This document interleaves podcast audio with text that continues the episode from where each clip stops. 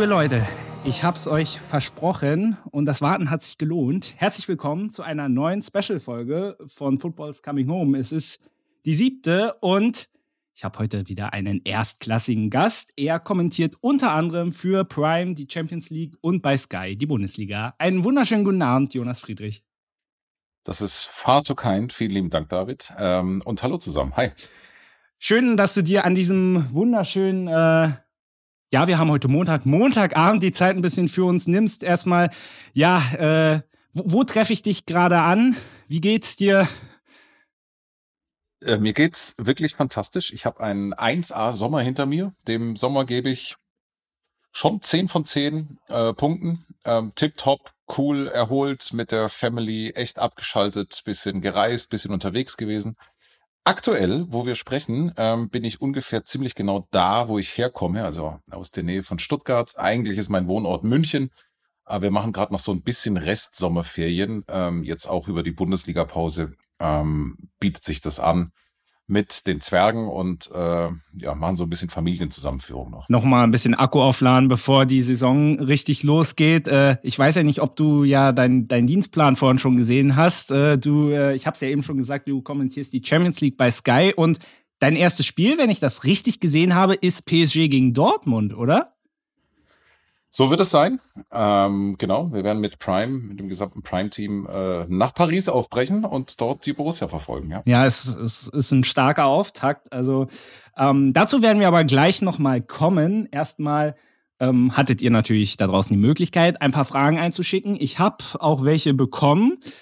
Und ähm, ja, falls ich mal wieder so einen Gast habe, ihr könnt mir auch gerne Vorschläge schicken. Äh, mal gucken, was ich, äh, was sich da möglich machen lässt ähm, dann kündige, kündige ich euch das natürlich an und dann könnt ihr auch wieder eure Fragen schicken. So, jetzt aber zu Jonas. Ähm, wir starten mal mit der ersten Frage und die kam tatsächlich auch von euch. Ich hatte die aber tatsächlich auch in meinen Aufzeichnungen. Und zwar, was ist dein Lieblingsverein? Du hast ja angesprochen, du wohnst in München, kommst gebürtig aus Stuttgart. Da liegt der VfB Stuttgart ja ganz nah eigentlich.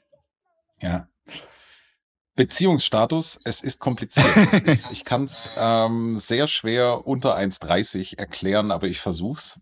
Ähm, ich bin in der Nähe von Stuttgart aufgewachsen. Mein Vater war glühender VfB-Fan. Ähm, was liegt da? Nee, also er hat mich aber blöderweise auf ein Südderby mitgenommen. Äh, Bayern gegen Stuttgart. Ähm, Bayern gewann 3 zu 0. Im Tor spielte Jean-Marie Pfaff äh, auf dem Feld, Lothar Matthäus und Co. Und ich habe mich Hals über Kopf in Jean-Marie Pfaff verliebt als ich dann noch gemerkt habe, wie sehr es mein Vater triggert, äh, war es noch spannender. Ähm, und deswegen war ich als Kind Bayern-Fan, bin's lange gewesen und heute bin ich ja, nur noch so halb, wenn ich ehrlich bin. Ähm, gleich, gleichzeitig bin ich irgendwann mal von Stuttgart nach München gezogen und auf einmal wurde der VfB, der mir ähm, eigentlich immer relativ wurscht war, zu so einer Art Stückchen Heimat. Ähm, und jetzt bin ich, also es ist eigentlich, es fällt mir echt schwer, das äh, irgendwie vernünftig und glaubhaft rüberzubringen, aber es ist, wie es ist. Ich bin irgendwie schon ein Stückchen VfB-Sympathisant, weil es für mich, ähm, ja, weil dann, weil ich irgendwie das mein Leben lang schon begleite und verfolge und gleichzeitig aber auch irgendwie noch so Reste äh, von von Bayern-Sympathisant und ähm, ja, irgendwo, also kurzum, ich bin ein süddeutscher Fußballfan. Auf den Nenner kann man es bringen. Ja. Das sind schon die beiden Clubs, die mir einfach sehr, sehr nahe sind. Aber ein Fan im eigentlichen Sinne bin ich nicht. Ist das vielleicht auch so ein bisschen einfach aufgrund der journalistischen, journalistischen Kommentatorentätigkeit auch so ein bisschen verloren gegangen einfach? Oder dass man vielleicht auch nach außen hin einfach den Schein wahren muss, natürlich auch unparteiisch zu sein? Also nicht nur den Schein wahren muss, sondern auch wirklich unparteiisch ja. zu sein, also den Eindruck zu erwecken, dass, weil man macht sich da ja auch angreifbar mitunter. Also ich, das sind zwei Themen.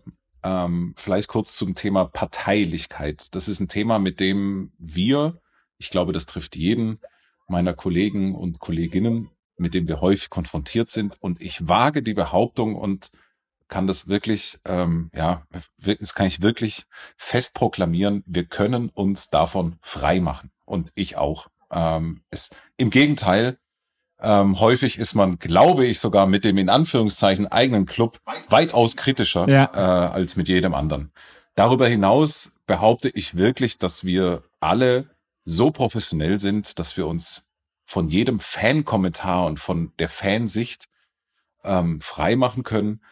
Hinterher oder währenddessen mag sein, dass uns das keiner glaubt, ist aber letztlich auch müßig. Also es ist extrem schwer, darauf einzugehen. Meistens kriegt man sowieso von beiden Fanlagern äh, eine Nachricht, äh, eine Message oder ein Kommentar, äh, dass man doch um Himmels Willen äh, in der in der Bettwäsche des anderen Clubs geschlafen hat und wahrscheinlich Mitglied bei dem Club ist. Also ich habe eine pralle Liste und Sammlung, eine stolze Sammlung an äh, angeblichen Fanschaften, äh, die ich, die ich so sammle. Ähm, so und jetzt zu deiner, zu deiner, zum zweiten Aspekt. Ja, das stimmt. Also so diese kindliche Freude, dieses kindliche Phantom zu einem Bundesliga-Club oder überhaupt zum Fußball, das verwäscht mit den Jahren. Aber es wird, es wird nicht schlechter, sondern nur anders. Also das Erstaunliche ist, dass ich mache es jetzt auch schon ein paar Jahre. Es wird nie langweilig. Ähm, es, obwohl sich auch vieles wiederholt, es ist immer irgendwie spannend und frisch. Aber nein, ich bin kein kein kindlich getriebener Fan mehr. Ähm, das ist leider auch rum. Das stimmt. Hm. Aber schön, dass du äh, äh Jean-Marie Pfaff angesprochen hast, äh, weil ich habe tatsächlich äh, jetzt am Freitag mit ihm ein Interview gehabt. Der war in Thüringen nee. unterwegs, doch.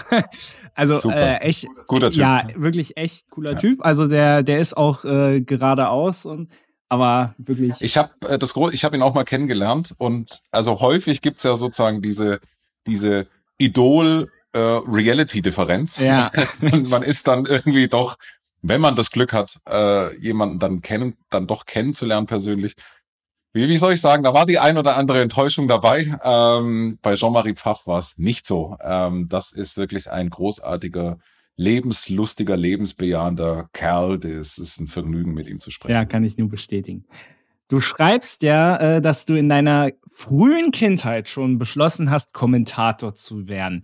Erstmal, wie ja. jung warst du da und wie ist es dazu gekommen? Es war die Europameisterschaft 1988, daran kann ich mich orientieren, da war ich acht. Ähm, die war in Deutschland. Mein erstes so bewusstes Turnier war äh, WM 86. Ich bin über die WM 86 so in das äh, Fußballding reingekommen, war dann ein fester Bundesliga-Fan und 88 war so das erste wirklich bewusste Turnier-Highlight. Ähm, und ich würde behaupten, da habe ich im Prinzip alle Spiele äh, irgendwie gesehen, ähm, so sehr man das als Kind halt kann. Und ich habe aus so einem schwäbischen Gedanken heraus die Typen beneidet, die umsonst ins Stadion dürfen. Ähm, und habe so irgendwie so Gerd Rubenbauer im Ohr. Das war so irgendwie der Sound ähm, von aus der damaligen Zeit. Und irgendwie hat ich und mein Vater war Journalist. Das muss ich auch noch dazu folgen dazu sagen, mein Vater war Journalist, also irgendwie kam da so so alles zusammen und für mich war dann irgendwie klar, also das das könnte doch genau was für mich sein. Ähm, und ich habe mich tatsächlich von der Sekunde oder von der damaligen Zeit an nie wieder gefragt, was ich eigentlich mal machen würde, möchte. Das, dass es dann geklappt hat, ist natürlich irgendwie auch verrückt, ne? Ja. Aber das, Aber das war dann schon irgendwie so der der Plan. Ja. Hat dein Fa war dein Vater auch Kommentator oder war der Printjournalist? Nee, mein Vater war mein Vater war äh, ein politischer Korrespondent äh, beim SWR damals noch SDR. Also der hatte mit Sport beruflich nichts zu tun, war aber Hardcore VfB-Fan. Aber er hat dir so ein bisschen trotzdem das journalistische Gespür einfach ja, mitgegeben. Ja, ja, total. Also ich erinnere mich auch in frühe Kindheitserinnerungen sind beim Wochenenddienst dabei gewesen, bei irgendwelchen Reportagen dabei gewesen. Der hat mich mitgenommen und irgendwie bin ich wirklich so von der Pike auf mit dem Thema Journalismus aufgewachsen. Dann eine ganz heikle Frage. Wie warst du denn in der Schule? das ist jetzt ein sehr, ist jetzt ein sehr harter Cut. Äh, die Frage stelle ich auch so ein bisschen mit Absicht. Äh, die stelle ich ehrlicherweise allen meinen Gästen. Vor allem die Frage dann auch weitergehend nach den Lieblingsfächern. ja. Ich war, also ich war ein unauffällig guter Grundschüler, bin dann aufs Gymnasium gekommen und dann kam eine lange, lange Phase, in der mich die Schule überhaupt nicht mehr interessiert hat. Äh, es kam eine lange Zeit der Qual und der permanenten Versetzungsgefährdung. Ähm, es war ein einziger Kampf. Was mich gerettet hat, war, dass ich, ich bin niemandem auf den Sack gegangen und ähm, habe mich im Unterricht beteiligt. Deswegen war, wenn es hinten raus eng wurde, hat mich die Lehrerkonferenz schon irgendwie ins nächste Jahr gehievt. Und dann wurde ich irgendwann mal älter und reifer und war dann auf einem Gymnasium äh, in der Nähe von Stuttgart und war so 17, 18 und ich habe mich immer für Politik interessiert und dann hatte ich A die Gelegenheit, Politik als Hauptfach zu nehmen und B Latein abzuwählen. Oh. Die größte Qual ähm, war damit weg. Und dann war ich da irgendwie so in diesem Politikgrundkurs und dann war ähm, äh, Leistungskurs, so hieß das damals. Und dann hat mir das auf einmal alles total Spaß gemacht. Und ähm, irgendwie wurde ich, war ich dann einfach schon so 17, 18 oder sowas und war dann irgendwie reifer und über den Spaß habe ich dann auch noch beschlossen, also jetzt wäre es ja schon vielleicht auch ganz vernünftig, wenn du dich mal zumindest ein bisschen vorbereitest auf diverse Prüfungen. Und dann habe ich ein streberhaftes, das ist mir fast unangenehm, oh, ich meine 1,7er Abitur gemacht. Äh, das, äh, nachdem ich nie wieder jemand gefragt habe, by the way. Du bist, glaube ich, der Erste. Sehr gut. Naja, wenn wir auch mal, ne, du warst ja auch schon in verschiedenen Podcasts, wenn da auch mal die eine oder andere unterschiedliche Frage kommt, ist ja auch mal, ist ja auch mal ganz schön. Aber eine Sache hast du tatsächlich doch noch nicht beantwortet, auf die ich hinaus wollte. Wie warst du in Mathe? Ähm, das ist ja so ein bisschen das Journalistenhassfach irgendwie. Total, total. Desinteressiert, gequält, bis ich dann ebenfalls hinten raus gecheckt habe, dass Mathe eigentlich immer Schema F ist. Ähm, wenn man, man muss nur einmal rausfinden, ja. wie, was die eigentlich von einem wissen wollen. Das muss man einmal irgendwie identifizieren und dann ist es der Rest, der Rest einfach. Und deswegen habe ich auch ein streberhaftes Mathe-Abi geschrieben. Das war auch irgendwie so eine Eins irgendwas. Boah, okay, Res Respekt.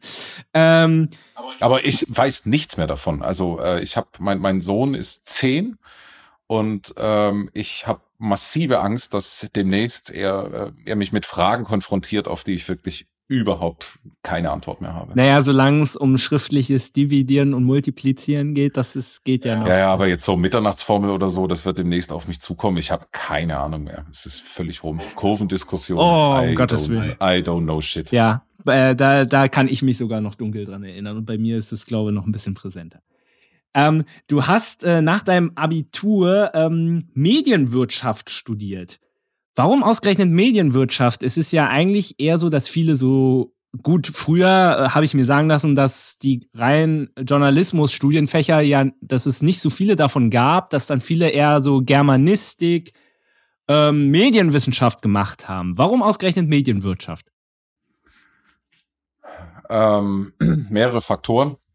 Die RTL Journalistenschule hat mich nicht genommen. die, äh, Kommunikationswissenschaften in äh, Hohenheim wollte ich studieren, die haben mich auch nicht genommen. Dann habe ich mein erstes Studium grandios in Sand gesetzt. Äh, das war äh, Englisch und VWL an der Uni Tübingen. Das war eine einzige Katastrophe. Äh, habe ich nach einem Jahr ähm, reumütig, habe ich mich abgemeldet. Das hat überhaupt nicht funktioniert. Und dann war es mehr oder weniger so ein, äh, die in Stuttgart wurde die Hochschule der Medien irgendwie so frisch gegründet ähm, und da hat da ist so ein Studiengang entstanden namens Medienwirtschaft und ich dachte, ach komm, so eine FH, das ist mehr oder weniger so ein organisierter Unterricht, das könnte doch genau mein Ding sein und so war es auch. Das äh, war eine ganz, ganz tolle Zeit, vier Jahre. Ich habe dort sehr, sehr liebe Menschen kennengelernt, mit denen ich bis heute eng bin, eng befreundet. Und im Nachhinein war es mit die, ich, man kann schon auch irgendwie sagen, die schönste Zeit vielleicht, das war in jedem Fall die sorgloseste Zeit meines Lebens, weil es war einfach so total entspannt und ähm, ohne großen Druck, keine große Verantwortung. Wenn morgens um acht der Wecker klingelte und man hatte irgendwie so gar keinen Bock und dann habe ich mich so gefragt, was passiert, wenn ich jetzt nicht aufstehe? Nichts. Geil. Ich bleib einfach liegen. Ähm, und gleichzeitig hatte ich aber auch irgendwie schon, ich habe schon ein bisschen Kohle verdient, einfach weil ich ähm, bei der Stuttgarter Zeitung in der Sportredaktion als äh, Redakteur, als Freelancer gearbeitet habe. Und deswegen war das irgendwie so, also war jetzt auch nicht so, dass ich am studentischen Hungertuch genagt habe. Deswegen war das jetzt so nicht nur im Nachhinein, sondern das war mir schon damals klar. Das ist schon, war echt eine lässige Zeit. In dieser Zeit hast du also auch schon, also oh, muss man noch erwähnen, du hast äh, das Studium abgeschlossen als Diplom-Ingenieur. Ähm, ich glaube, äh, viele Journalisten, wenn die gerade auch so nebenbei schon arbeiten, machen brechen auch oft mal schon ihren Abschluss ab. Also muss man auch mal sagen, dass du das ja, noch. Die Gefahr war groß, war bei mir auch so, absolut. Die Gefahr war groß. Ich erinnere mich, dass, also die Schlusszeit war ex, das war wie, wenn man mit einem, wie, wie wenn man sich so, so einen steilen Berg hochquält. Die letzten Meter, die waren echt hart. Weil ich da schon in München war und ähm, beim DSF damals, so hieß es noch, Deutsche Sportfernsehen, schon gefreelanced habe und gearbeitet habe. Studio war aber noch nicht fertig. Es haben noch so ein paar Sachen gefehlt und dann habe ich noch so München, Stuttgart gependelt und irgendwie war schon klar, ich brauche das eigentlich gar nicht mehr und warum mache ich das überhaupt noch? Und ich habe es wirklich beendet um des Beendens willen. Ähm, und ähm, ja, ist gut ausgegangen. Du hast ja schon angesprochen, dass du ja am Anfang ähm, auch Printjournalismus gemacht hast. Warum hast du dich dann ja offensichtlich dann dagegen entschieden? Da muss ich auch kurz ausholen. Also jetzt lassen wir mal ganz kurz diese äh, dritte Klasse 1988, ich werde irgendwie Sportkommentator, lassen wir das mal weg. Ne? Also ähm, eigentlich war halt klar, ich werde Sportjournalist. Und ich bin tatsächlich mit 14 bin ich äh, bei so einer kleinen Lokalzeitung hier, am, in der, ich komme aus so einer Kleinstadt, äh, Herrenberg. Äh, in Herrenberg gibt's den Gäuboten, so eine ganz klassische Lokalzeitung, so eine richtig schöne, was weiß ich, so 30, 40.000 Einwohner und Leser. Und da bin ich mit 14 hinmarschiert und habe äh, gefragt, ob ich nicht über Fußball oder Sport schreiben kann. Was weiß ich, Kreisliga B, Kreisliga A. Ähm, und dann habe ich äh, witzig, weil ich habe den, der mich, der mich da, der da ja gesagt hat, der heißt Jochen Klinkowski, den habe ich erst vor zwei Tagen äh, wieder getroffen. Ach. Ähm, und das äh, total schöne und nette Begegnung. Der sagte, ja gut, warum eigentlich nicht? und dann hatte, von da an habe ich über, was weiß ich, Kreisliga-Fußball, Baseball, ähm, wurde in Herrenberg gespielt, die Herrenberg Wanderers. Von da an war ich sozusagen freier, junger, sehr, sehr junger freier Mitarbeiter als ich dann 18, ich habe das gemacht, bis ich 18 war, dann hatte ich auf einmal ein Auto, Führerschein, dann konnte ich im Prinzip das fast schon professionell machen. Dann habe ich auch so Wochenenddienste gemacht und war so Blattmacher. Hey, und dann ähm, irgendwann mal gab's äh, irgendwann mal bin ich über zwei Zufälle in die nächstgrößere Kategorie sozusagen gekommen. Da war ich bei der Stuttgarter Zeitung. Die Stuttgarter Zeitung war ähm, damals, ist sie bis heute noch, aber damals wirklich eigentlich eine schon auch ernstzunehmende überregionale Tageszeitung. Und da habe ich sehr, sehr viel gelernt. Also das war dann so wirklich, äh, das war eine richtig große Sportredaktion mit 12, 13, 14 Sportredakteuren, Redakteurinnen der VfB war ein Riesenthema und ich bin damals dann, ich war dann äh, freier Mitarbeiter. Mein Spezialgebiet war die zweite Bundesliga, der SSV Reutlingen mhm. war da gerade, ja. äh, hatte da so eine, seine, seine große Zeit. Und da bin ich so ein bisschen mitgeschwommen. Also da, da, das war so meine erste Fußball, so, so größere Fußballzuständigkeit, die ich so hatte. So, und jetzt, äh, das ist so, also ich habe im, im Grunde so eine von der Pike auf ähm, Print-Sportjournalisten Anfangskarriere hingelegt und habe dann einmal aus Versehen ein Praktikum gemacht bei RAN. Ähm, das war das alte RAN, also so mit, äh, das, wir reden jetzt von 2001, glaube ich. Ähm, das war so, äh, ja, privates Fernsehen, äh, Prime Zeit, ne? Ähm, das große Ran, da war ich dann in München drei, vier Wochen, Jörg von Torra, ähm, Thomas Hermann, ähm, die ganzen, ganzen Olli Welke, äh, Johannes B. Kerner. Boah, krass. Das war eine absurde Welt. Also ich, da war ich wie eigentlich der kleine Junge, der Ahnungslose vom Land in der großen Stadt angekommen. Dann waren da irgendwie so Menschen, die Moment mal, die kommen gerade vom Flughafen. Also die fliegen zu ihrer Arbeit. Hass. Also so. Und überhaupt. Und, ähm, und das war dann irgendwie für mich irgendwie so die große weite Welt. Und ich habe mich Hals über Kopf dann in dieses Fernsehthema verliebt.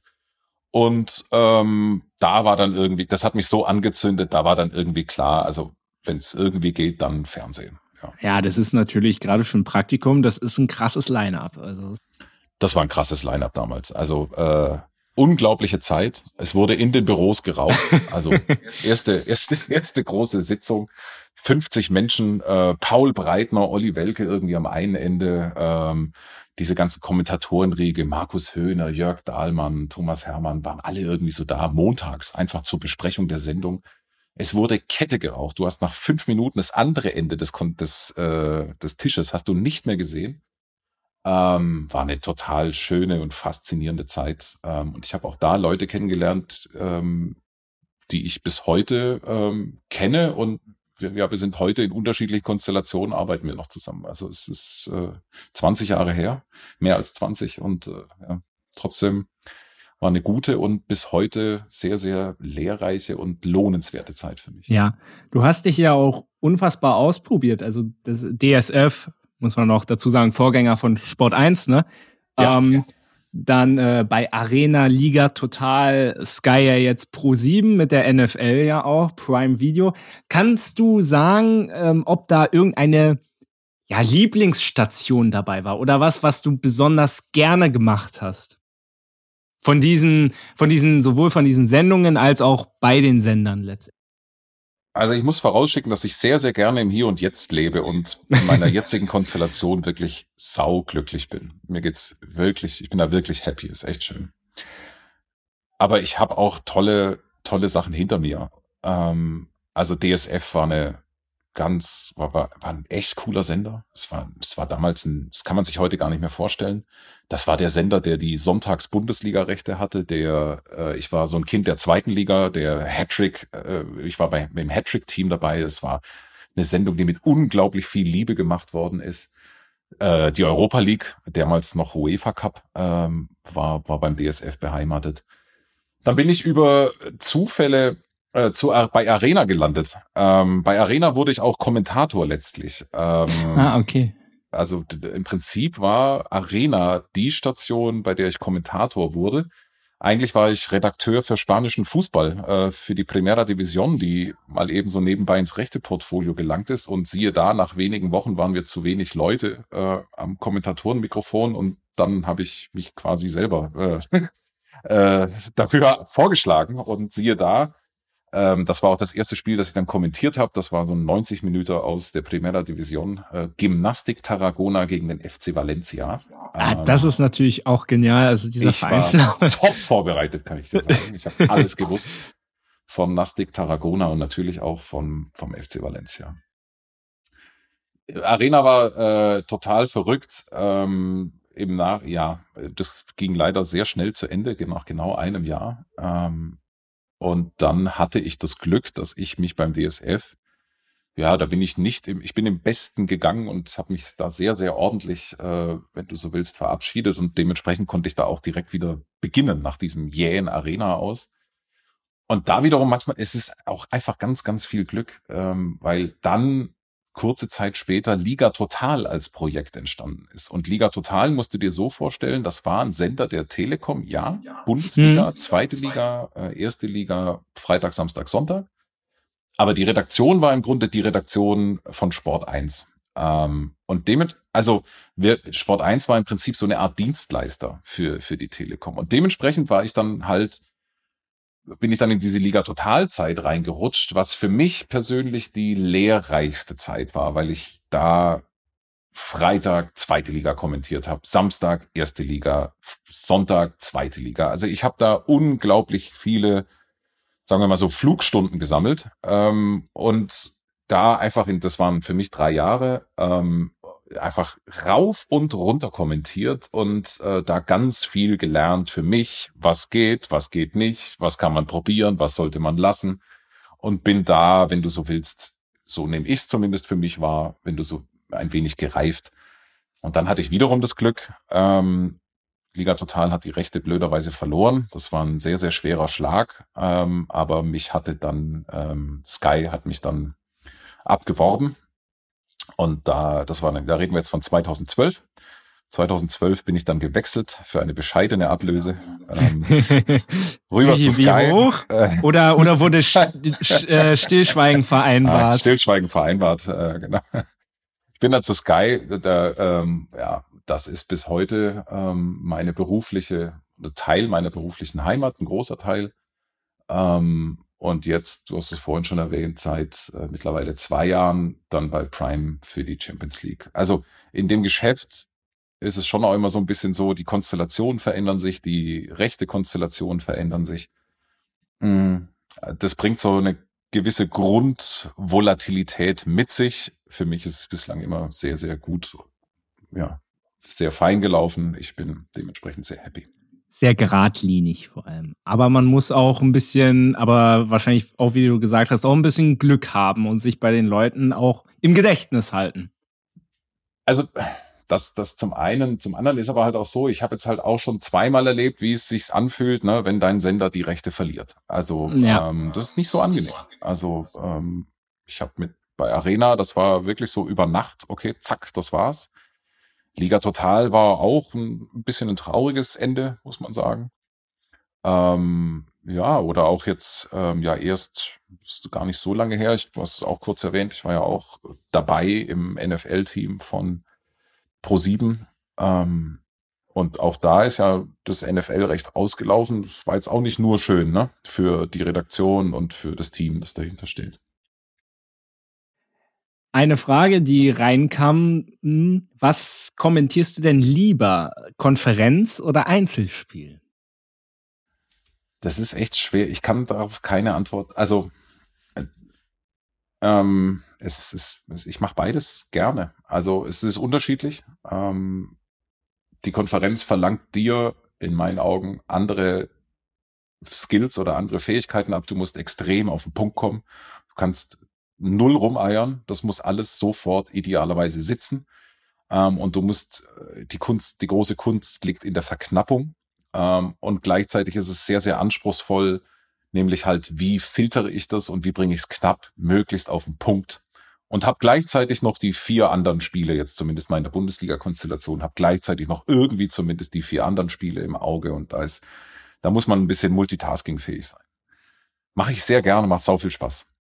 Aber natürlich vor Ort sein, im Stadion, ähm, es, das echte Spiel erleben, ähm, das Stadion erleben, die Kultur äh, eines Clubs erleben und natürlich auch des Gastclubs mit den Leuten natürlich auch ein bisschen näher in Kontakt kommen, sei es mit Trainer, Pressesprechern etc.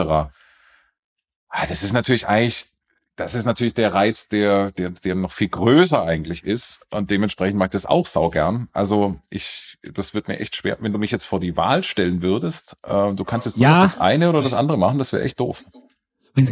okay, gut, dann will ich dich da auch nicht quälen. ähm, Du, äh, du machst ja, um vielleicht mal kurz den Schwenk weg vom Fußball zu machen. Ähm, du, du kommentierst oder hast auch kommentiert Handball, Golf, Tennis, American Football. Ja. Ist es, äh, gehört es heute zum Kommentator-Dasein so ein bisschen dazu, auch so, so eine Allzweckwaffe, sage ich mal, äh, zu sein, also sich nicht nur auf eine Sache zu fokussieren? Das ist ein schmaler Grad das kann ich wirklich aus eigener Erfahrung, auch Überzeugung sagen, es ist ein schmaler Grat. Es ist schon hilfreich, wenn du dich in der Sportart, auf der du dich da bewegst, wenn du dich da wirklich im Detail auskennst. Es muss organisch sein, es muss aus deinem eigenen Interesse sein, du musst davon eine Ahnung haben und du brauchst da, ja, du, du musst mindestens auf dem Niveau sein, auf dem ein Hardcore-Fan ist. Ähm, so, das würde ich mal als, als Grundvoraussetzung sagen. So, beim Fußball ist es irgendwie bei mir schon immer so. So, Punkt. Jetzt ist es halt, äh, äh, jetzt ist halt einfach so, ich habe früher American Football gespielt, selber. Ah, okay. Und welche ähm, Position? Running Back und Linebacker. Oh. Äh, wir reden von Anfang der 90er. Ähm, Football war der Rand des Randsports und ich habe aus Versehen Football gespielt bei den Holzgerlingen Saints. Also irgendwie war ich in diesem, ich war in diesem Football-Ding irgendwie drin. Ich habe gleichzeitig auch noch ein paar Jahre Handball gespielt. Ähm, ich habe, wie man es halt so, wie man es halt so macht, Tennis gespielt ähm, und natürlich Fußball gespielt. Also irgendwie das und jetzt seit mittlerweile über 20 Jahren spiele ich sehr sehr leidenschaftlich Golf. Ähm, also das ist jetzt irgendwie so mein Blumenstrauß an Sportarten, zu denen ich auch irgendwie echt eine wow. eigene Verbindung habe. Aber ich habe durchaus auch gemerkt, ganz offen, was weiß ich, beispielsweise, ich habe ein Jahr Handball kommentiert, äh, damals als das frisch zu Sky kam. Und da muss, da, ich bin da schon auch an meine Grenzen gestoßen. Ähm, das muss ich offen sagen. Da habe ich eigentlich auch kein Problem damit, ist halt so. Ähm, ich bin da schon auch an meine Grenzen gestoßen, weil es natürlich was anderes ist, wenn du dich täglich oder mindestens mal Woche für Woche ähm, sehr intensiv mit der Materie befasst und dann musst du eigentlich um, springst du auf einmal in einen ganz anderen Kosmos, ja. fängst aber da ein Stück weit eher wiederum bei Null an. Und ähm, das ist so eine, das, das, das meine ich mit schmalem Grad, das muss man schon sehr wohl für sich abwägen. Ähm, ich habe auch mal äh, aus Versehen ein Tischtennisspiel kommentiert. Oh, ja, oh genau. Das, da habe ich sehr schnell gemerkt, also obwohl ich, äh, wie soll ich sagen, auch irgendwann mal Ping-Pong gespielt habe. Äh, also davon habe ich einfach keine Ahnung und habe das auch sehr, sehr schnell wieder gelassen. Ich habe dann auch Handball, haben wir auch äh, nach einem Jahr gesagt, äh, komm, das macht so, so richtig, macht das keinen Sinn. Ähm, und dementsprechend fühle ich mich mit der Kombination, so wie es jetzt gerade ist, ähm, Fußball äh, und Golf äh, für Sky fühle ich mich eigentlich sehr, sehr wohl. Hm. Das heißt, es gibt jetzt auch keine Sportart, die du, wo du jetzt sagen würdest, die würdest du gern mal kommentieren, die du bisher noch nicht kommentiert hast. Kann ich ausschließen. Okay. Es gibt ja äh, sehr viele Kommentatoren, äh, Moderatoren, die auch zunehmend in die, sag ich mal, Unterhaltungsbranche wechseln. Du weißt, gerade bei Sky gibt's ja sehr viele. Ähm, wenn da ein entsprechendes Angebot kommen würde, was dir zusagen würde, würdest du darü auch darüber nachdenken? Also du meinst, ich soll kommentieren, was weiß ich, irgendwas, irgend so eine Samstagabend. Ähm, naja, oder zum, also äh, also Frank Buschmann macht ja jetzt zum Beispiel jetzt eine Hundeshow. Okay, das ist jetzt vielleicht, ist jetzt, das ja, ja vielleicht oder da, oder da oder nicht weit weg, muss ich sagen. Ja. Oder Ninja Warrior schon seit ja. Jahren. Äh, Florian ja. Schmidt Sommerfeld, ja hat ja jetzt auch. Also wenn da jetzt irgendein spannendes Spielformat wäre, Wolf Fuß macht doch jetzt irgendwas mit Trampolin oder so, habe ich gesehen. Big Bounce. Also, Big Bounce. Ja, genau, genau. Ähm, also wenn da irgendwas Spannendes, sowas mit dabei wäre, kann ja alles Mögliche sein. Würdest du darüber nachdenken? Ich würde selbstverständlich darüber nachdenken, aber Fakt ist auch, mich hat bislang nie jemand gefragt. Also hat sich, die Frage hat sich mir tatsächlich. Also liebe Sender, ihr habt gehört, Jonas ist offen. Also wenn, also wenn ihr was passendes ja, ja, genau, sehr gut. Ja. Schön. Ruft wenn ihr was, ja, wenn ihr was passendes habt, könnt ihr euch ja gerne mal an ihn melden äh, an dich wenden. Ja, äh, was natürlich jetzt auch nicht fehlen darf, ähm, die Frage, gab es mal einen, im Kommentar vielleicht, einen Fauxpas oder ähnliches, wo du mal richtig böse ins Fettnäpfchen getreten bist? Ja, natürlich. ähm, glücklicherweise auch, also, ey, es ist ein, das, das Leben besteht voller aus, äh, aus, aus lauter Fehlern. Ich will nicht zu so philosophisch werden, aber es ist am Ende des Tages, Perfektion ist nicht erreichbar. Man versucht's, aber es geht nicht. Ähm, und natürlich laufe ich auch gelegentlich in Fehlereien. In aller Regel sind's halt, was weiß ich, kleine sachliche Unsauberkeiten, die halt einfach passieren.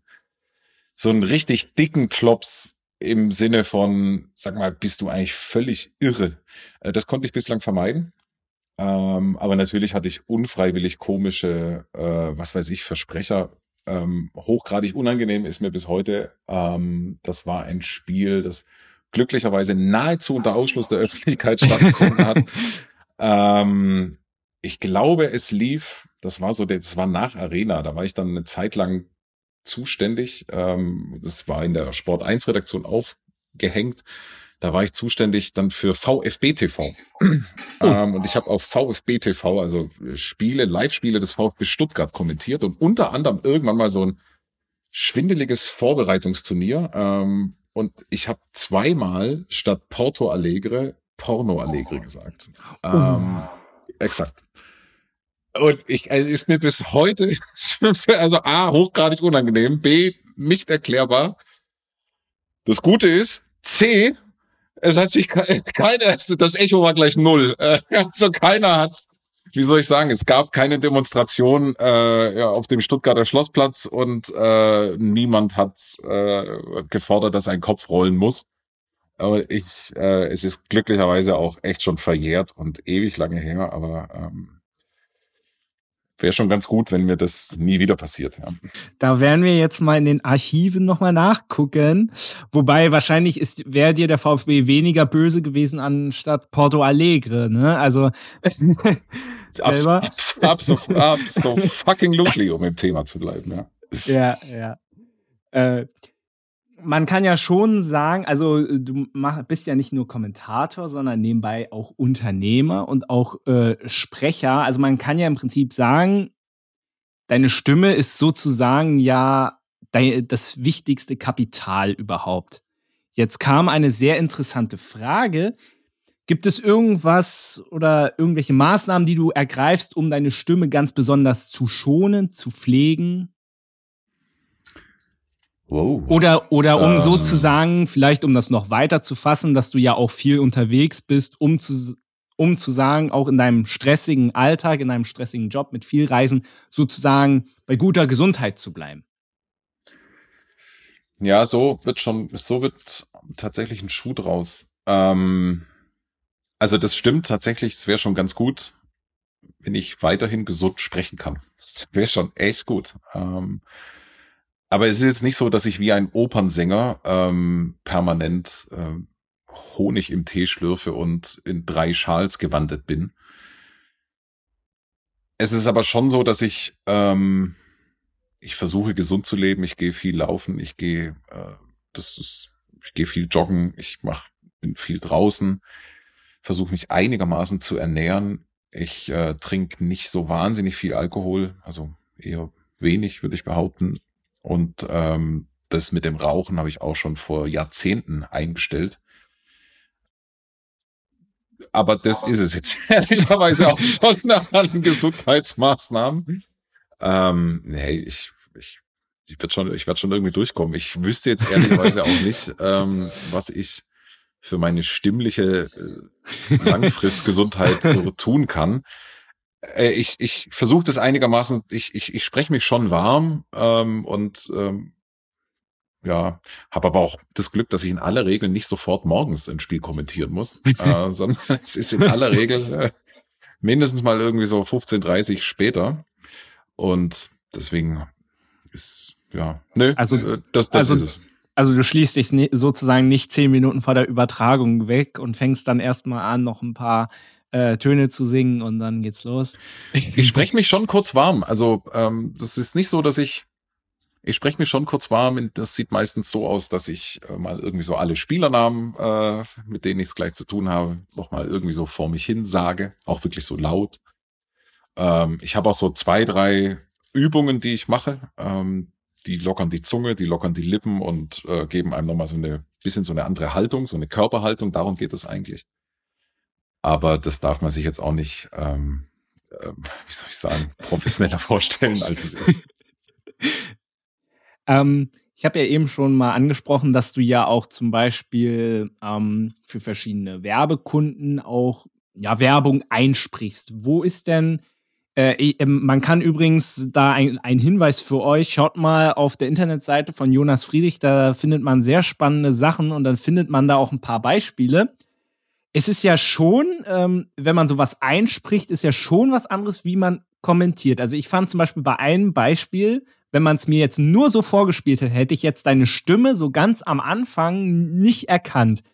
Ähm, wo liegt da konkret der Unterschied? Das ist eine komplett andere Disziplin, auch was die Art des Sprechens angeht.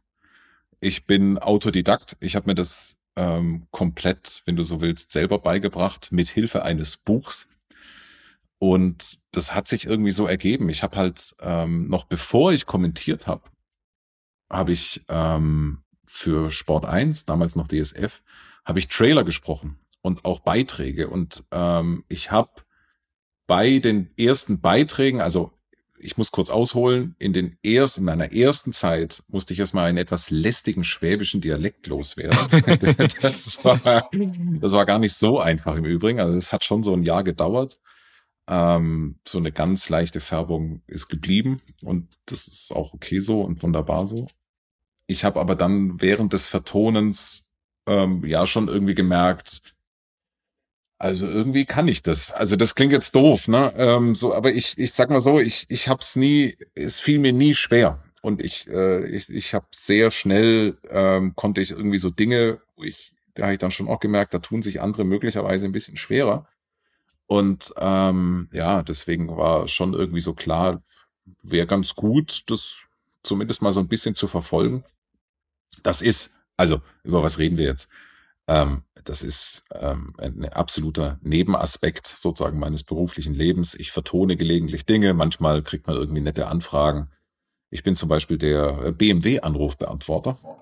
Na, nein, wirklich? Ja, ja, wenn, du in, wenn du in München bei BMW anrufst, äh, sag ich dir, dass du außerhalb der Geschäftszeiten gerufen hast. Das ist ja phänomenal. Äh, äh, also manchmal gibt's, gibt's, gibt's echt lustige Sachen. Aber ähm, also mein, mein beruflicher Fokus ist zu 90 Prozent äh, kommentieren. Ähm, eine ebenfalls interessante Frage, weil wir ja eben schon beim Thema Gesundheit waren. Vielen Dank, dass die, äh, dieses, diese Frage auch gekommen ist. Ist auch so ein bisschen Hintergrund. Wie läuft es eigentlich, wenn doch mal der unwahrscheinliche Fall eintreten sollte, dass du aus Krankheit zum Beispiel mal ausfällst. Also nehmen wir mal das Beispiel Champions League bei Prime. Abends, du sollst kommentieren und stellst fest, mh, hm, geht heute nicht. Also ist, sitzt da schon jemand im Studio? Bereitet sich da jemand vor oder ist sozusagen im Dienstplan markiert, okay, Jonas kommentiert heute Abend und falls nicht, bist du dran und der bereitet sich dann auch dementsprechend vor? Also, ähm, ich war schon bei Sendern, da gab es für große und wichtige Spiele, gab es einen Backup-Kommentator, der irgendwo in einem Studio sitzt, für den Fall, das hat aber eher einen technischen Hintergrund. Also für ah, okay. den Fall, dass die Leitung mhm. abraucht. Also, und das ist ja auch schon passiert. Ich meine, Champions League-Finale 2005. Da hat, äh, da hat der Sat 1 damals war es, glaube ich, Sat 1, mit dem Jahr bin ich mir jetzt gerade nicht sicher, ähm, hat der Sat 1 Kommentar nicht von vor Ort stattgefunden, sondern der Backup-Kollege namens Dirk Seemann hat auf einmal das Champions League-Finale kommentiert. ähm, zumindest für einige Zeit. Das ist gar kein so unwahrscheinliches Szenario. Ähm, Fakt ist aber, dass jetzt sozusagen wir selbst jetzt bei Prime, wir haben jetzt so ein, so ein Backup-Szenario nicht. Bei Sky haben wir das auch nicht. Ähm, ich, und es ist, also es passiert im Übrigen erstaunlich selten. Ähm, selbst in so einem, also weiß ich, also der Sky Kosmos, wir machen ja jedes, jedes Wochenende machen wir ja, keine Ahnung, irgendwie so 40, 50 Spiele, ne? Und äh, es passiert höchst selten, dass da mal irgendeiner krank ist. Ich kann mich in all den Jahren, in denen ich das mache, an genau einen Anruf erinnern. Da habe ich, da klingelte um 12 Uhr mein Telefon. Sag mal, äh, könntest du in dreieinhalb Stunden Fürth gegen Stuttgart kommentieren. Aus Fürth. Oh. Ähm, genau. Oh. Ähm, und da, also da war der Kollege, den hat's erwischt, der wurde kurzfristig krank und dann, ähm, ja gut, dann fahre ich da jetzt mal besser hin.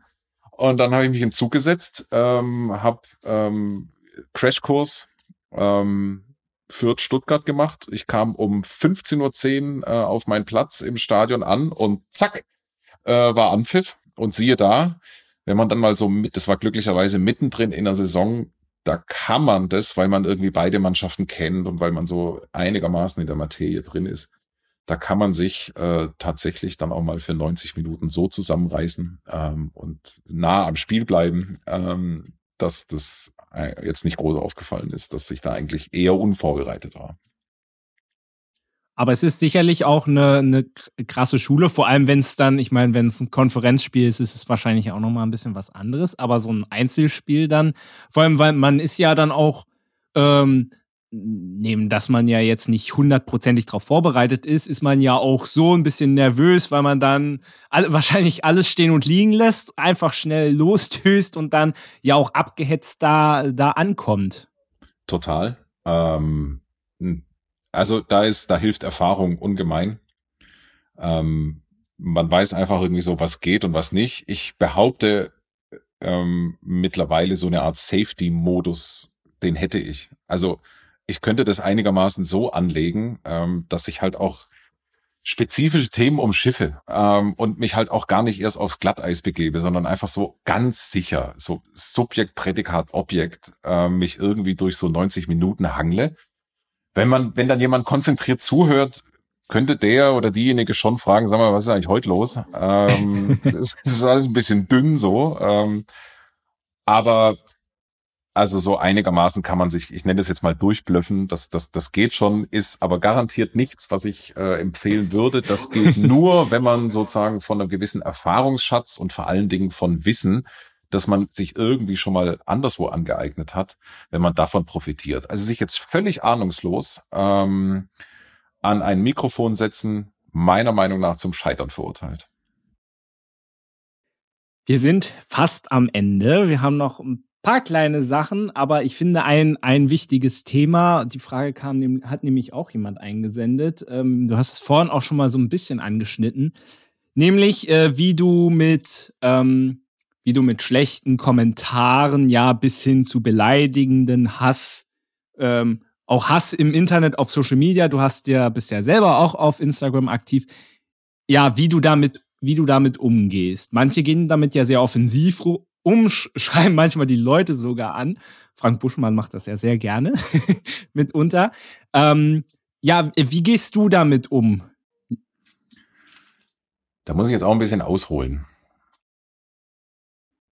Erstens habe ich das, ich habe das Glück, dass ich tatsächlich, ich sehe mich jetzt eigentlich sehr, sehr selten echt blöden Kommentaren, gar Hass oder dergleichen ausgesetzt. Also eigentlich kann ich das von mir gar nicht so behaupten, ähm, dass ich da sozusagen mich, dass ich damit, ich habe damit kein Issue. Ähm, ich werde irgendwie so einigermaßen wohlwollend, ähm, wie soll ich sagen, behandelt. ähm, zumindest das, was zu mir dringt. Ne? Also da muss man sich ja auch, äh, was weiß ich, was die Leute, was sonst so passiert ist. Jetzt kommt nämlich Punkt zwei. Ich habe ein sehr kompliziertes Verhältnis zu Social Media. Ähm, eigentlich bin ich, also du hast recht, ich habe einen Twitter-Account oder X-Account, bei dem ich mich schon zwölfmal gefragt habe, wann delete ich ihn. Ähm, selbiges gilt auch für Instagram. Ich bin irgendwie so eine Art Passiv-User. Ich lese schon was und äh, es ist schon auch Bestandteil meines Medienkonsums. Bin aber, also selber aktiv bin ich, bin ich eher selten und wenn dann sehr knapp und ähm, würde beispielsweise nie auf die Idee kommen, ähm, auf Social Media eine Diskussion zu führen. Das liegt mir fern. Und ähm, ich dementsprechend setze ich mich dem ganzen Thema auch nicht so wirklich aus. Ähm, mhm. Das hat mehrere Gründe. Erstens, ich bin einfach äh, Social Media kritisch. Ich halte das für ein großes oder für ein Problem unserer Zeit. Ich finde es bedenklich, ähm, welche Sucht ähm, es bei vielen oder Suchtdimensionen es bei vielen Menschen annimmt, die ich kenne und schätze. Ich behaupte, dass es möglicherweise nicht immer die besten Eigenschaften aus uns hervorbringt. Deswegen halte ich einfach so eine Art natürlichen Sicherheitsabstand und habe aber auch, das muss ich auch dazu sagen, keine klare, konsequente Linie dazu. Das ist mein Schwachpunkt. Aber was ich sagen kann, ist, ähm, ich äh, wir hatten es ja vorhin mal ganz kurz bei von Parteilichkeit, ne? Also, ja, genau. Wenn mich jemand damit, das ist eigentlich so das meiste. Und wenn mich jemand damit konfrontiert, ganz ehrlich, das geht links rein, rechts raus. Ähm, es macht keinen Sinn, sich damit zu befassen. Ähm, es stimmt einfach nicht. Ähm, und ja, und ja, sollte es dann mit, natürlich würde mich oder trifft mich Kritik vereinzelt, oder was heißt trifft? Nee, ich, ich Nee, eigentlich nicht. Ich, ich bin mir drüber im Klaren, dass ähm, es nicht so wirklich, es, es viel, viel relevanter für mich ist, ähm, wie mich, was weiß ich, eine Redaktion möglich, ob ich meinen Job mache. Also jetzt mal ganz platt. Ja. Bin ich in der Lage, meinen Job zu machen, den möglicherweise sogar so zu machen, dass irgendwie noch einer sagt, das war gar nicht so schlecht. Äh, das ist für mich relevant. Ne? Und ähm, sich von Social Media abhängig zu machen, halte ich für sehr, sehr gefährlich, persönlich. Ähm, und glaube ehrlich gesagt nicht, dass das der Weg ist, ähm, den man irgendwie so lange durchhalten kann und sollte. Hm. Naja, weil wir vorhin das Thema Parteilichkeit, äh, Parteilichkeit hatten. Das Gute ist ja wiederum, wenn die eine Seite schreibt, du bist parteiisch, die andere Seite auch, dann weißt du, hast du eigentlich alles richtig gemacht. So. Das ist, das ist, das ist tatsächlich so. Also manchmal, das ist auch manchmal wirklich skurril. Also so, ähm, ich, ich ignoriere es einfach. Ähm, ich schreibe höchst selten zurück. Ähm, wenn das muss dann, wenn ich das Gefühl habe, da hat sich jetzt gerade jemand Mühe gemacht, ne? Also so, ähm, da hat jemand vielleicht auch so weil wirklich was fundiertes und der hat auch das auch wirklich so ein bisschen substanziell so. Dann mache ich das gerne und setze mich auch hin und ähm, versuche auch einigermaßen zu antworten. Aber das trifft äh, auf eine, auf eine Vielzahl der Nachrichten trifft das leider nicht so ganz zu. Jonas, du hast es soweit geschafft. Ich habe nur noch jetzt ein paar ganz, ganz kurze Fragen. Das sind aber die schwersten. Raus. Ja. Also, du kommentierst bei Prime die Champions League, dementsprechend die Frage, wer gewinnt die Champions League? Äh, Manchester City. Ähm, das ist jetzt die denkbar einfachste Antwort. Ich muss aber dazu sagen, dass ich, ähm, glaube, vier oder fünf Jahre konstant falsch auf Manchester City getippt habe. Letztes Jahr dann erstmals richtig. Meine Hypothese wäre, dass wir aus einem Jahrzehnt von Real Madrid kommen und in einem Jahrzehnt von Manchester City gelandet sind. In der Konstellation mit Pep Guardiola nahezu unbeschränkten finanziellen Ressourcen und dieser Mannschaft, die einfach über die letzten Jahre so viel verinnerlicht hat, ähm, um mit Franz Beckenbauer zu sprechen, tut's mir wahnsinnig leid für die anderen Mannschaften, aber diese Mannschaft ist für Jahrzehnte hinaus unschlagbar. Ja, das, das kommt noch wieder auf äh, vor, äh, wieder Vorlage. Danke, so war das Wort. Gut, wer wird deutscher Meister?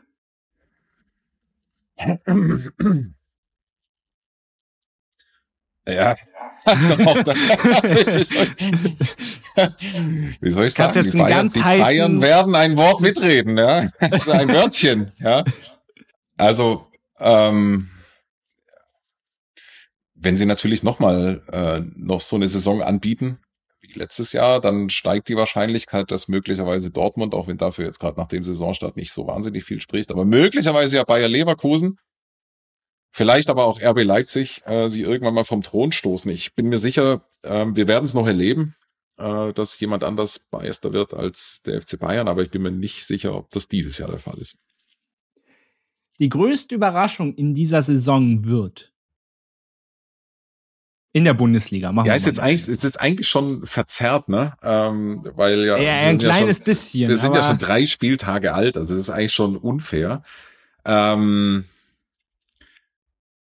der VfB liegt nahe, muss man einfach sagen. Also zweimal das Heimspiel mit 5 zu 0 zu gewinnen gegen zugegebenermaßen schwache Bochumer, aber dann gegen den SC Freiburg. In Relation zu dem, wie sie letztes Jahr äh, die Saison beendet haben, sprich Relegation, könnten sie die Überraschungsmannschaft der Saison werden. Ähm, dafür spricht ein bisschen was. Aber ist jetzt keine, ich, ich gebe jetzt zu, also so richtig steil ist die These jetzt nach drei Spieltagen halt auch nicht. Ne? Ja, aber das ist auch, das ist auch nicht schlimm. Die nächste Frage äh, passt aktuell zur Länderspielpause. Ja, die ist ein bisschen kontrovers, gebe ich zu. Wird Hansi Flick zur Heim-EM unser Nationaltrainer sein? Also noch vor einem viertelhalben Jahr hätte ich die Frage äh, mit einem klaren Ja beantwortet. Mittlerweile bin ich auch skeptisch. Also man muss ja schon sagen, das wäre schon echt ganz gut, wenn der jetzt auch mal wieder ein paar Spiele gewinnen würde. Ähm, es könnte jetzt halt einfach so eine Dynamik auch entstehen, die dafür sorgt, dass der DFB den Glauben an ihn verliert. Und deswegen würde ich das per heute eigentlich nicht ausschließen. Ja. Gehen wir nochmal in die persönliche Schiene. Dein, dein Lieblingsspieler. Jetzt sag nicht Jean-Marie Pfaff. Es gibt bestimmt noch einen anderen. Also jetzt von den zeitgenössischen Spielern? Oh, kannst dir aussuchen. Ähm, also irgendwie schon Thomas Müller. Ah, sehr ich, gut, sehr gut. Ich, gute, Wahl, einfach, gute Wahl. Ich bin einfach Thomas, ich, ich, ich finde, Thomas Müller ist ein außergewöhnlicher Spieler, der Dinge macht, mit denen keiner rechnet, der Dinge macht, von denen auch nur Thomas Müller weiß, dass sie jetzt gleich passieren. Und so richtig erklären kann er es aber auch nicht. Und das halt irgendwie auch so ein, also so im Kleinen äh, vermittelt er einem die Illusion oder vermittelt er vielen Fußballfans die Illusion, dass es vielleicht mit ein bisschen günstigeren Umständen ja vielleicht auch irgendwie noch gereicht hätte zu einer Karriere, zu einer nennenswerten Karriere im Profifußball, wenn man ihm manchmal so zuguckt. Darüber hinaus ist er natürlich einfach als Typ, als Mensch ein vielschichtiger, unterhaltsamer, tiefgründiger, empathischer ähm, Typ, der ähm, ja sehr, sehr häufig sehr, sehr kluge Dinge sagt und das auch immer mit einem, wie ich finde, also jederzeit frischen Charme auf den Punkt bringt. Ja, da sind wir auf einer Wellenlänge. Sehr gut. Dein äh, berufliches Vorbild. Gab es da vielleicht, so, also du hast ja, du hast ja viele Leute kennengelernt, du hast das Line-up vorhin aufgezählt, aber wenn du dich entscheiden müsstest, würdest, gäbe es da vielleicht ein, eine? Nee, den gibt's nicht. Also es gab jetzt irgendwie nie so den, was weiß ich, so den leuchtenden Stern am Firmament, bei dem ich gesagt habe, also das oder der, so möchte ich auch mal irgendwie. Ähm, ich habe natürlich irgendwie so ein paar Heroes, ähm, aber zu, zu, zu, zu Idol hat's diesbezüglich irgendwie nie gereicht. Ich bin beeinflusst natürlich von vielen, sagen wir mal, Leuten, mit denen ich das Glück hatte oder habe, dass ich mit denen arbeiten darf. Ich hatte irgendwie viele, sehr, also ausschließlich gute Chefs. Ich kann's, das ist echt verrückt, aber ich hatte irgendwie, ich hatte noch nie einen Idioten als Chef, ähm, sondern das war, ich bin immer irgendwie auch in Redaktion gewesen, ähm, die gut geführt waren, die gute Leute hatten und den, denen ich sehr gerne war. Und die haben mir jetzt mal rein auf der professionell-beruflichen Ebene sehr, sehr viel mitgegeben. Ich habe viel gelernt, viel lernen dürfen. Und natürlich habe ich mir von dem einen oder anderen zumindest versucht, eine Scheibe abzuschneiden. Aber es gibt jetzt einfach nicht das Idol für mich, bei dem ich irgendwie gesagt habe, also so würde ich auch gern sein oder werden. Das gibt's nicht. Hm. Äh, was wärst du geworden, wenn du kein Journalist geworden wärst? Gab's, gibt's da vielleicht eine versteckte Leidenschaft irgendwie für irgendwas anderes noch? Pilot. Ich habe ein, ich bin ein verhinderter äh, Pilot. Ich äh, bin, ich, ich, ich, mich fasziniert Fliegen. Ich habe irgendwann mal auch schon Schubladen fertig, irgendwie so die Pläne im äh, Schreibtisch gehabt, so Private Pilot License mit Funklizenz und dann Ausbildung in den USA und wie kriegt man das hin, dass es vielleicht nur in Anführungszeichen ein paar tausend Dollar kostet und so. Ah, und dann kam irgendwie so eine Familie dazwischen, so, so zwei Kinder und, äh, und dann äh, lief es doch irgendwie anders. Kurzum, es kam nie dazu. Sitze aber bis heute einfach fasziniert, ähm, wenn ich wenn ich gelegentlich selber fliege. Äh, ich ich finde das also mitfliege äh, ich finde das großartig. Ich habe auch das eine oder andere Mal schon am Steuer gesessen, äh, auch in so einer kleinen Maschine und ich schaue, ich könnte dem stundenlang zugucken und äh, fresse Bücher und ähm, Filme und Dokumentationen in mich rein. Ähm, unter anderem auch das Buch äh, How to Land a 747. also sollte, sollte irgendwann mal der ähm, der unwahrscheinliche Fall, und hoffentlich wird, tritt er nicht ein, aber sollte er eintreten, dass beide Piloten in einer 747 ausfallen und die Frage steht im Raum, ist hier ein Pilot an Bord? Ich könnte nicht mit Ja antworten, aber ich wüsste zumindest in der Theorie, wie es geht. Also super, auch eine geteilte Leidenschaft. Ich bin äh, leidenschaftlicher Planespotter tatsächlich und fliege Siehst du? Ja, ja okay, cool. Ja, super. Also, äh, also das bin ich nicht. Ähm, aber ich könnte mich durchaus auch äh, mit meinen Zwergen, habe das auch schon gemacht. Also so eine gute Stunde kann ich mich schon auch an so eine Start- und Landebahn setzen und äh, dann erkläre ich meinen Söhnen, was da sowas gerade irgendwie so ist ja. und so mit ja. äh, gefährlichem Halbwissen. Aber äh, ich, I, I feel you. Oh, cool. Die bisher beste Stadionatmosphäre. Oh. Schwieriges und weites Feld. Ähm, ich war letztes Jahr, also letzte Saison beim Halbfinale Inter gegen AC Mailand. San Siro. Oh, Halleluja. Also wirklich, bam, ich krieg Gänsehaut, wenn ich nur, wenn ich es nur ausspreche. Das war unbelievable, incredibile. Wenn wir jetzt über Deutschland sprechen, finde ich, und das sage ich nicht erst, seitdem sie ähm, Hipster-like in der Europa League auftreten und ähm, den Wettbewerb gewinnen, sondern das sage ich schon seit über zehn Jahren. Für mich ist es Frankfurt.